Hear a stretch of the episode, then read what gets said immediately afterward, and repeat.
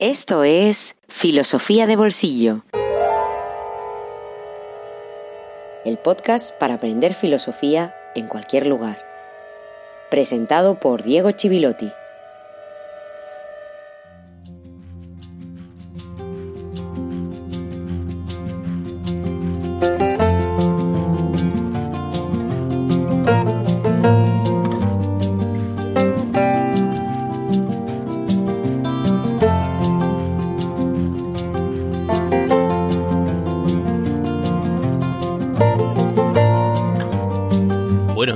Buenas tardes, buenas noches y bienvenidos a la tercera temporada. Cosa que parecía imposible, pero aquí estamos. Muchas gracias por seguir ahí a pesar de todo el tiempo que ha pasado. Han sido unos meses de pausa donde ha habido algo de descanso, pero sobre todo estudio, lectura, que es difícil de abordar con la calma necesaria durante la temporada. Una temporada que fue larga, que fue intensa, con muchas novedades.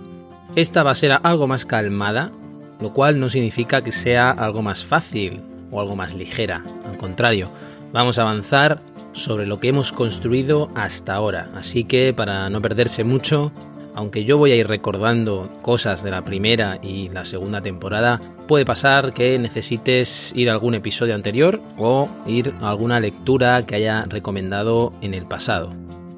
El próximo episodio volveré a recordar a todos esos mecenas que nos ayudan tanto y tanto, a veces no son conscientes de cuánto, a seguir adelante con esta labor, pero hoy me gustaría dedicarle no ya este episodio, sino diría incluso la temporada entera a una persona.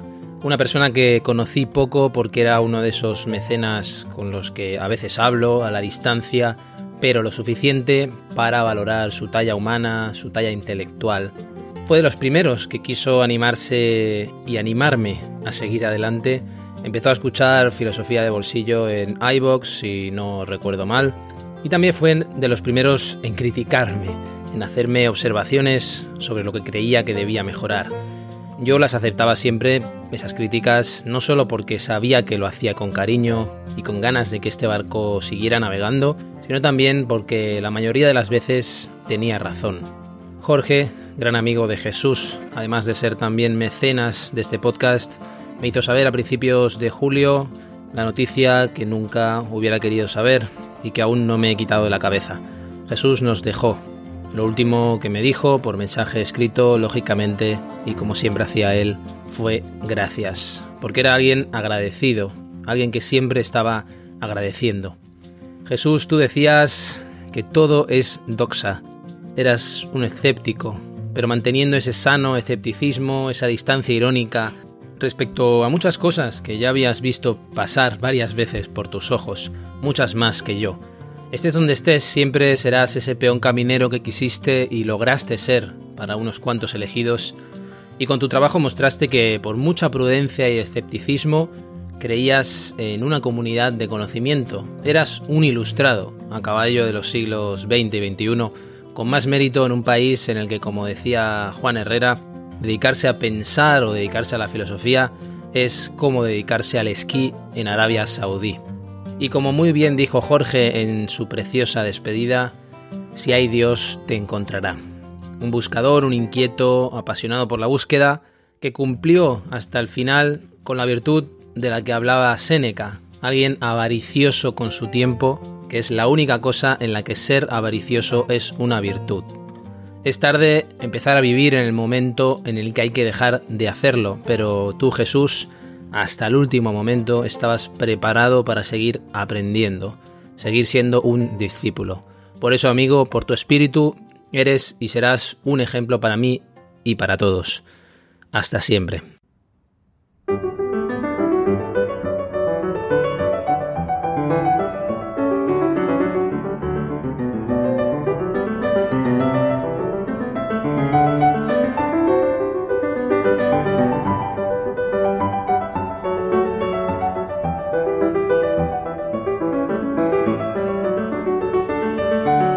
Como ya sabrás seguramente si has ido siguiendo todos los episodios, la segunda temporada estuvo muy centrada en la filosofía política, en el contractualismo moderno, si lo recuerdas. Pero empezamos con David Hume para hacer de contrapeso o de figura en diálogo con Descartes, que es con quien habíamos finalizado la primera temporada. Ese diálogo nos va a servir, o esa contraposición, como punto de partida para avanzar en este inicio de tercera temporada, que va a tener como gran protagonista, por lo menos durante bastante tiempo, ya lo anuncio, uno de los más grandes pensadores que han existido jamás. Eso sé que se dice de muchos, pero en este caso os aseguro que va en serio. Muchas veces me han preguntado por listas de pensadores esenciales, de 5, 10. Es algo difícil y quizá tramposo, porque depende en qué pongamos el foco, aparecerían unos nombres o aparecerían otros. Además de que, como sabemos, la historia comete y ha cometido injusticias y las sigue cometiendo, dando excesiva relevancia a algunos, poca o nula relevancia a otros y siempre está sujeta a crítica y a revisión. Pero en cualquier caso, es innegable que hay aportaciones que nos han marcado mucho, que determinan, nos guste más o menos, la manera en la que pensamos y cómo nos pensamos. Y ahí sí que ya no caben todos. Yo diría que hay un grupo Tendría que pensar de cuántos y quiénes, no es tan fácil y seguramente habría mucho que discutir y saldrían muchas listas en función de quién la haga, de aportaciones que han marcado un antes y un después y que han influido a todos, incluso aunque no hayan leído sus obras.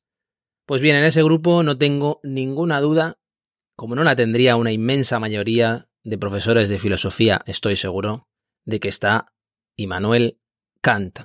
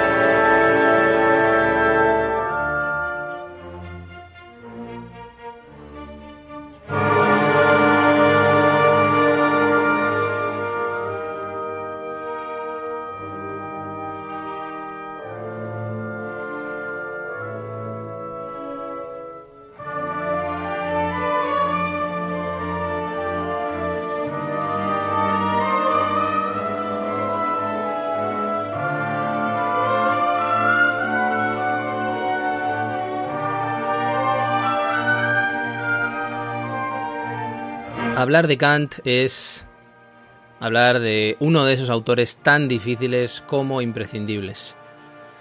Mala suerte porque la mayoría de veces las dos cosas se dan juntas. No va a ser un camino fácil, pero me propongo, en ese camino que nos espera, como me he propuesto desde que comenzó Filosofía de Bolsillo, que seamos capaces de acercarnos a Kant y que seamos capaces de leerlo, de leerlo y de disfrutarlo incluso cada uno a su ritmo, nivel de detalle, pero que por lo menos no nos perdamos en su terminología.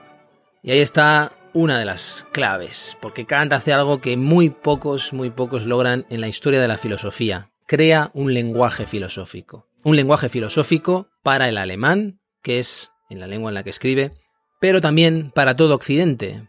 Pero además, cuando uno estudia Kant, ya nada es lo mismo.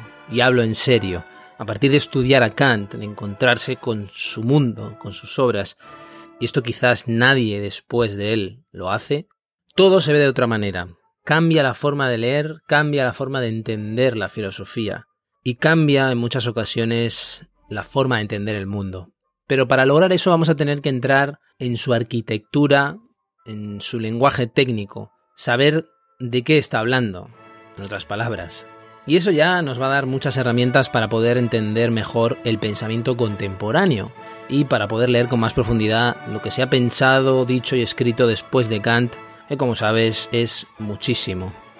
El gran grito de su época, de la época en la que está Kant, para él es el famoso sapere aude. Atrévete a saber, ten el valor de saber, ten el valor de servirte de tu propia razón, sin la tutela o la dirección de otro.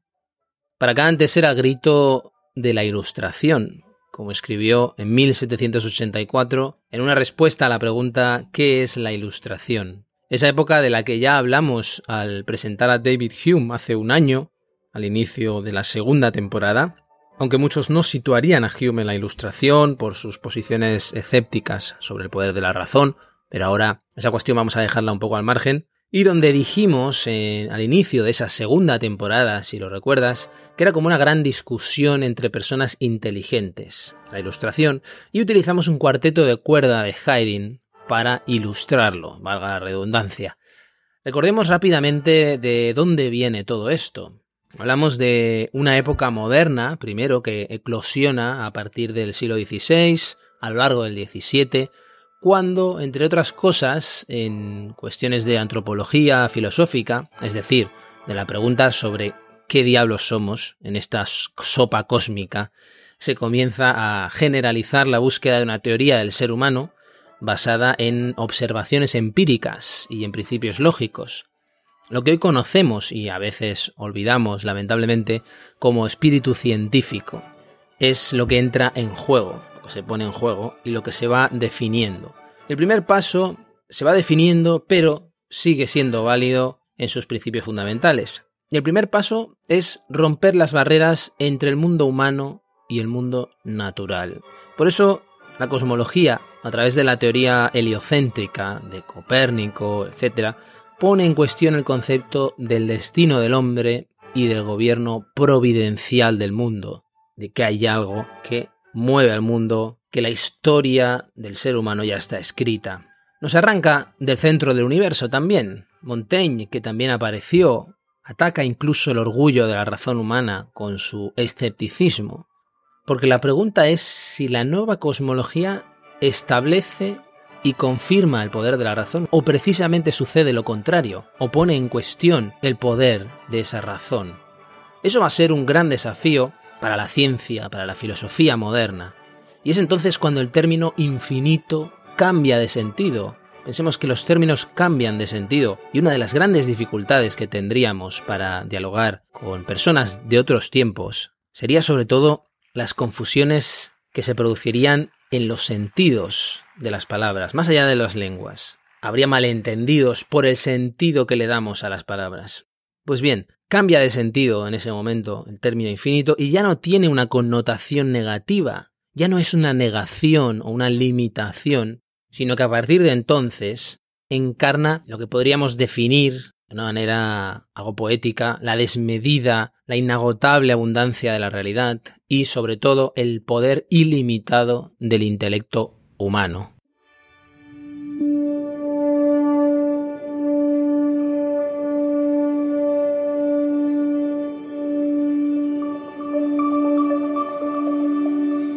La ilustración es la liberación del hombre de su culpable incapacidad. La incapacidad significa la imposibilidad de servirse de su inteligencia sin la guía de otro.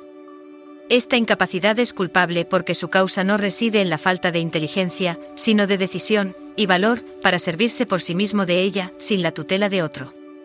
Sapere aude. Ten el valor de servirte de tu propia razón. He aquí el lema de la ilustración. La pereza y la cobardía son causa de que una gran parte de los hombres continúe a gusto en su estado de pupilo, a pesar de que hace tiempo la naturaleza los liberó de ajena tutela. También lo son de que se haga tan fácil para otros erigirse en tutores. Es tan cómodo no estar emancipado. Tengo a mi disposición un libro que me presta su inteligencia. Un cura de almas que me ofrece su conciencia. Un médico que me prescribe las dietas así que no necesito molestarme. Si puedo pagar, no me hace falta pensar. Ya habrá otros que tomen a su cargo en mi nombre tan fastidiosa tarea. Los tutores que tan bondadosamente se han arrogado este oficio, cuidan muy bien que la gran mayoría de los hombres, y no digamos que todo el bello sexo, considere el paso de la emancipación, además de muy difícil, en extremo peligroso. Después de entontecer sus animales domésticos, y procurar cuidadosamente que no se salgan del camino trillado donde los metieron, les muestran los peligros que les amenazarían, caso de aventurarse a salir de él. Pero estos peligros no son tan graves, pues con unas cuantas caídas, aprenderán a caminar solitos. Ahora que lecciones de esa naturaleza espantan y le curan a cualquiera las ganas de nuevos ensayos. Emmanuel Kant. ¿Qué es ilustración?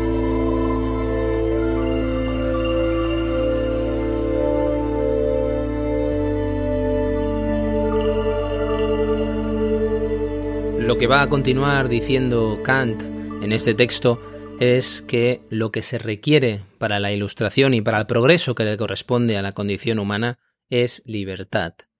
Y más adelante, que no vivimos, que no vive él tampoco, en una época ilustrada, sino cuidado, en una época de ilustración, es decir, que estamos en el camino, pero ni mucho menos hemos llegado a una situación en la que una mayoría de hombres se sirva de su propia razón.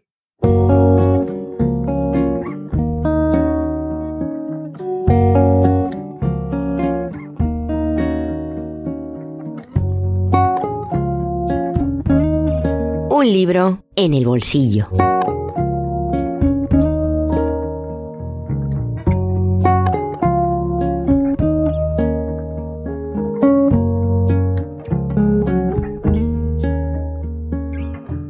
Desde su doble formación, filosofía y economía, Irene Gómez Franco ofrece una mirada muy enriquecedora sobre la filosofía política contemporánea y lo hace en este libro que traigo hoy desde la fecundidad semántico-conceptual de una nueva categoría, la responsabilidad transgeneracional prospectiva.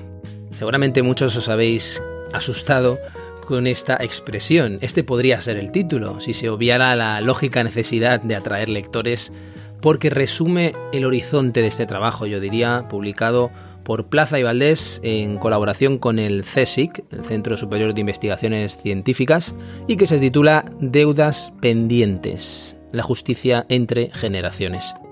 ¿Cuántas veces fuera de un entorno académico discutimos nuestras obligaciones morales hacia las generaciones futuras? Qué les estamos dejando. Y no solo a la justicia prospectiva, que hace referencia a esa justicia que mira hacia adelante, sino también a la justicia retrospectiva, aquella que se refiere a hacer memoria y justicia respecto a las acciones y también a las omisiones del pasado. Más allá de que sea muy pertinente actualmente y hasta urgente, diría, desde un punto de vista político, la justicia intergeneracional tiene una gran relevancia filosófica, tiene mucho interés en diálogo crítico con las tradiciones contractualistas que hemos visto, las teorías contractualistas y con las teorías de la justicia. Por eso Irene Gómez habla de un tipo de justicia sui generis que pone al descubierto las limitaciones de ciertos marcos teóricos como puede ser el desafío que representa una justicia global. Las teorías de la justicia tienen como gran referencia la obra de John Rawls, a la que hice referencia en la temporada pasada, y esa propuesta normativa para una sociedad más justa en el contexto de una democracia, que ofreció una alternativa al, al utilitarismo. Precisamente la autora pone de manifiesto que la justicia intergeneracional revela los límites que tienen esas teorías y lo hace acudiendo a el enfoque de las capacidades de Amartya Sen, que viene a corregir y viene a ampliar la noción de justicia en el marco del bienestar y la libertad individual, y que en líneas generales ah, viene a ofrecer alternativas al utilitarismo y también a la propuesta contractualista de Rawls, y en general a toda teoría que entienda el bienestar a partir de criterios basados solo en los bienes materiales, lo cual termina por no entender la realidad en toda su complejidad. En pocas palabras, las capacidades de ese enfoque de las capacidades son reflejo de las libertades individuales, entendidas como, lo que dice la autora, la oportunidad real que tiene el ser humano para llevar el tipo de vida que tiene razones para valorar. referido a la justicia intergeneracional, nos permite hablar del derecho de las futuras generaciones a la igualdad de las capacidades, a que sus oportunidades reales no sean vulneradas. Por supuesto, de llevar ese tipo de vida valorable. En el primer capítulo la autora resume todos esos matices que tiene la cuestión, que tiene muchos, afinando conceptos de uso y de abuso como es el de responsabilidad, por ejemplo, dialogando con la literatura científica sobre el tema. Y es en el último apartado de ese primer capítulo donde se empieza a ver aquello que solo va a ser desplegado ya en el sexto capítulo, que es un nuevo concepto de responsabilidad, o, como dice ella, una reconceptualización, retomando su significado de compromiso con el otro, pero donde este otro son esas futuras generaciones que muchas veces se terminan aplazando. Lo que mencionaba de la perspectiva de las capacidades en la versión de Amartya Sen, ese autor, ese economista que Irene Gómez tiene como gran referencia para su trabajo, es abordada en profundidad en el segundo capítulo, con un análisis conceptual muy exhaustivo, lleno de ejemplos históricos muy iluminadores. Esto también lo hace muy interesante para leerlo fuera del ámbito académico. Puede ser muy interesante para cualquier persona que le interese la cuestión. Además de señalar las ventajas y los límites del enfoque de las capacidades para la dimensión intergeneracional de la justicia, la autora añade una lectura crítica de la aportación de Marta Nussbaum, eh, de carácter universalista, es decir, apuntando a una lista predeterminada de las capacidades como base de los derechos constitucionales que tienen que tener las personas. Todo el libro tiene un gran vigor práctico, una gran dimensión práctica y es capaz de interpelarnos incluso como ciudadanos, pero quizás el tercer capítulo, que es el más extenso además, el que mejor lo consigue. Se titula Del sentido de una ética del futuro y comienza con un ejemplo contundente acerca de la importancia de los derechos de las generaciones futuras. Es la catástrofe química de 1984 en Bhopal, la India, que quizá conozcas. Fue un escape de gas tóxico que ha acabado con 25.000 vidas y que hoy sigue produciendo secuelas en la segunda y tercera generación de supervivientes. La interacción entre la existencia y la no existencia es lo que va a apuntar a la autora a lo largo de cinco apartados en los que piensa nuestra responsabilidad con relación a las capacidades de las personas del futuro. Y lo hace recorriendo parte de la tradición del pensamiento político moderno y contemporáneo, en diálogo en especial con John Rawls y con Paul Ricoeur, para desembocar en Sen, Amartya Sen, y una noción del compromiso que nos permita entender nuestras motivaciones para preocuparnos por el bienestar de las generaciones futuras al precio incluso de nuestros intereses actuales, que eso es lo que más cuesta de hacer entender a muchos políticos. El cuarto y quinto capítulo afinan aún más las armas conceptuales para esa justicia intergeneracional, teniendo en cuenta todas las dificultades, incluyendo las que atañen a las generaciones más remotas. Y finalmente el sexto capítulo contiene esbozos de propuestas muy inspiradoras porque contemplan los grandes desafíos hacia el futuro inmediato. Y el séptimo y último sería prácticamente un añadido, pero un añadido fundamental porque concentra en cinco principios una guía para pensar y corregir las injusticias intergeneracionales, atendiendo a la degradación del medio ambiente, el acceso a la educación, la responsabilidad de las instituciones que concentran mayor poder, la inclusión de diferentes perspectivas en los debates públicos y la importancia tanto de los medios como de los fines. En resumen, lo traigo aquí porque no es solo un ejercicio académico muy riguroso, sino también un verdadero manual de futuro con toda la ambición que necesitamos en nuestra época. De hecho, así se cierra el texto con estas palabras. La motivación principal de este libro es, en definitiva, el impulso a la acción política.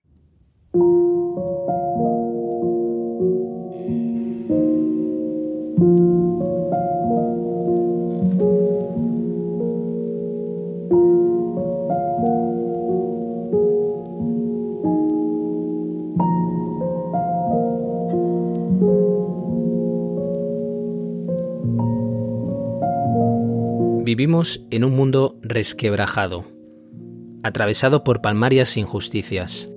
La experiencia de la injusticia para nosotros, mortales, aparece en cuanto que paisaje desolador, pero el sentimiento de que se está cometiendo una injusticia, no lo olvidemos, también brinda razones suficientes para emprender una revolución si atendemos a lo que la historia nos ha enseñado.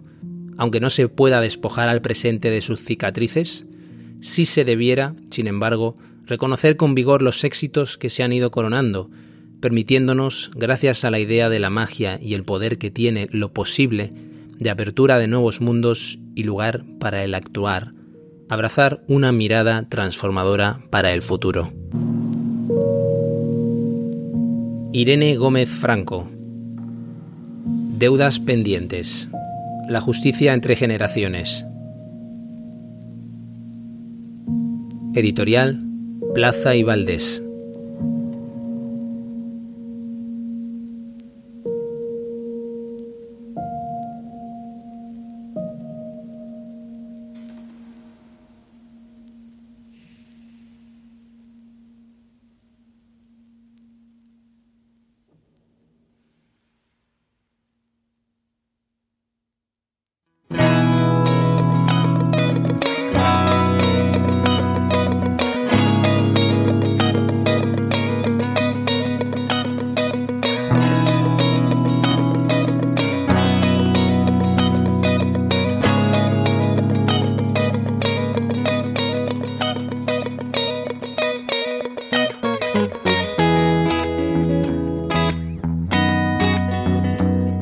Filosofía de Bolsillo existe gracias a ti.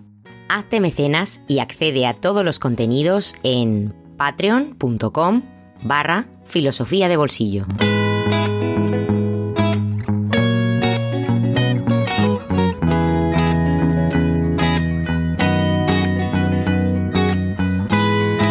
Y así abrimos esta tercera temporada. No ha sido una apertura muy festiva como suele acostumbrarse en las aperturas pero estaba convencido de que este amigo mecenas referente merecía un pequeñísimo homenaje que yo podía hacerle desde aquí sin poder hacer mucho más. Muchísimas gracias a todos los que seguís otra temporada más ahí. Hay algunos que estáis ahí desde la primera temporada.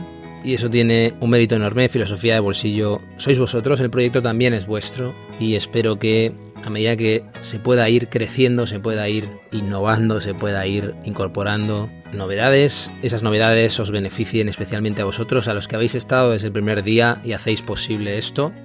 Pero también quiero agradecer muchísimo a los que os habéis unido a partir de esta tercera temporada, porque le estáis dando un empuje de renovación a un proyecto que se mantiene vivo, que no tiene que caer en la inercia, el día que caiga en la inercia no continuará, y que nos debe servir para compartir momentos de placer intelectual en un momento que seguramente muchos calificaríamos de oscuro en términos generales, en términos globales, pero que precisamente por eso necesitamos tenerlos, necesitamos disfrutarlos estos momentos y también necesitamos, ¿por qué no decirlo?, tener herramientas para, como decía Kant, pensar por nosotros mismos.